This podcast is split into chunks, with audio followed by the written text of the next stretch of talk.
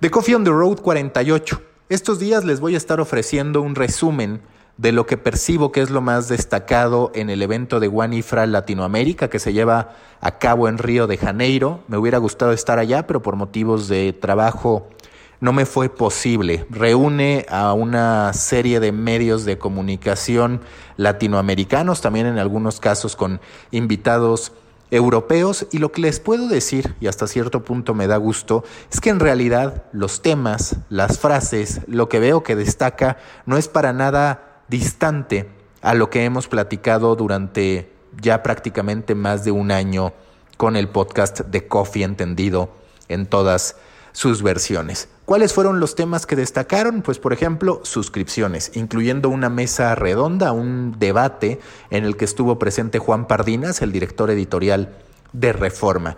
¿Y qué fue lo que se habló ahí?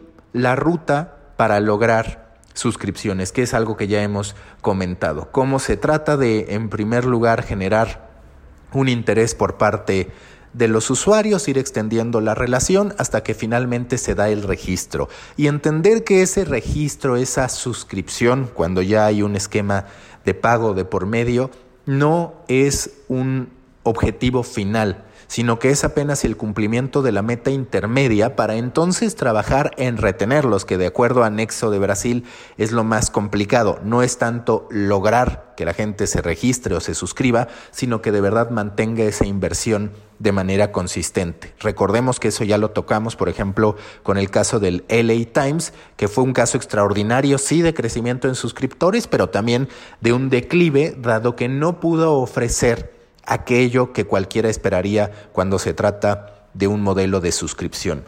A este respecto anuncia Juan Pardinas lo que ya hemos ido viendo a lo largo de los últimos meses e incluso del último año, cada vez más contenido abierto en los sitios de reforma en sus distintas propiedades. Menciona que si durante 16 años este muro de pago ha sido inexpugnable, aunque ya con algunos casos previos de apertura, ahora se verá una oferta mucho más abierta para intentar atraer que sirva como carnada y que la gente se suscriba. ¿Será suficiente? Yo no lo sé, no me parece que hoy en día el Reforma esté ofreciendo un contenido diferenciado que de verdad pueda impactar a grado tal que lleve al usuario a tomar una decisión de suscripción. El otro gran desafío, según menciona, es la atracción de nuevas generaciones de lectores, lo que por supuesto tiene su alto grado de complejidad al tratarse de un medio tradicional que sigue fundamentando gran parte y todavía la mayoría de sus ingresos se producen a través de la edición impresa. Otro de los grandes temas, que este es interesante, pero me parece una manera simplista de verlo, o más que simplista, una manera utópica. Es natural querer decir yo quiero distribuir de manera sana mis ingresos y en este caso lo que la gran mayoría de medios mencionan es que están buscando un 50-50 entre los ingresos por vía suscripción, es decir, a través de usuarios y 50% a través de anunciantes. A esta idea se suma Quartz, que estuvo presente en Guanifra Latinoamérica. Hay que recordar que ha pasado por una serie de ajustes, por una serie de decisiones drásticas, dado que si bien en su momento logró convertirse en el gran referente en materia de newsletters, incluso vendiendo eh, esta publicación de boletines para eventos específicos con un patrocinador que se mantenía anualmente, es decir, en cada uno de los eventos en que estaba presente Quartz, ha tenido que hacer recortes, realizó modificaciones en su equipo de liderazgo y ahora anuncia que busca este equilibrio 50-50 entre suscripciones y publicidad. ¿Por qué digo que me parece simplista? Porque los medios de comunicación cuando hemos perdido la brújula respecto al negocio, hemos querido dar por sentado muchas cosas. Antes decíamos, pues vamos a basarnos en Comscore, que el alcance sea el que nos rija. Después dijimos, vamos a volcarnos por completo a redes sociales, ahí vamos a poder vender contenido que vive y muere y vamos a poder lograr monetizar a través de ellas. Eso tampoco funcionó. Ahora decimos, ok, vamos por la búsqueda de suscripciones y por un 50% de publicidad. Siempre nos gusta manejar matemáticas, siempre nos gusta decir vamos por esto y la realidad es muy distinta. Tenemos que ir moviéndonos conforme se presentan las cosas. Está también como uno de los grandes temas, no un debate, porque la realidad es que no está peleada una cosa con la otra, pero sí el análisis respecto a qué tanto vale la pena ser global contra qué tanto vale la pena ser local. En el caso de Quartz, por ejemplo, ellos mencionan que son globales, que no están pensados para Estados Unidos, sino para el mundo. Y aquí entendamos el por qué.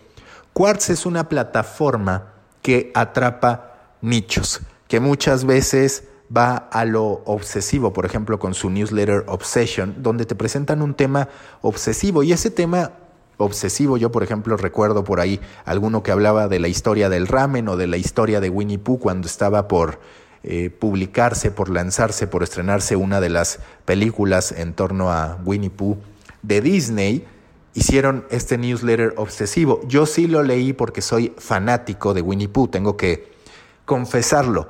Y ese newsletter no estaba hecho solo para una audiencia de Estados Unidos, de hecho excluía a mucha audiencia de Estados Unidos. ¿Por qué? Porque no a todo Estados Unidos le gusta Winnie Pooh, pero incluía de manera global a todos aquellos que son fanáticos de Winnie Pooh o en otro caso, en la historia del ramen, a los amantes del ramen. Tenemos que decidir cuando tenemos un medio de comunicación si nos vamos a enfocar en lo local que atiende una comunidad súper específica o en lo global que también atiende a comunidades específicas, es decir, a los amantes de Winnie Pooh, a los amantes de determinado programa sobre el que estamos escribiendo o a los amantes del ramen solamente por mencionar algunos temas. Y al final les quiero dar algunos de los datos que entrega Google, que de hecho son interesantes porque nos hacen ver que no todo ha sido respondido,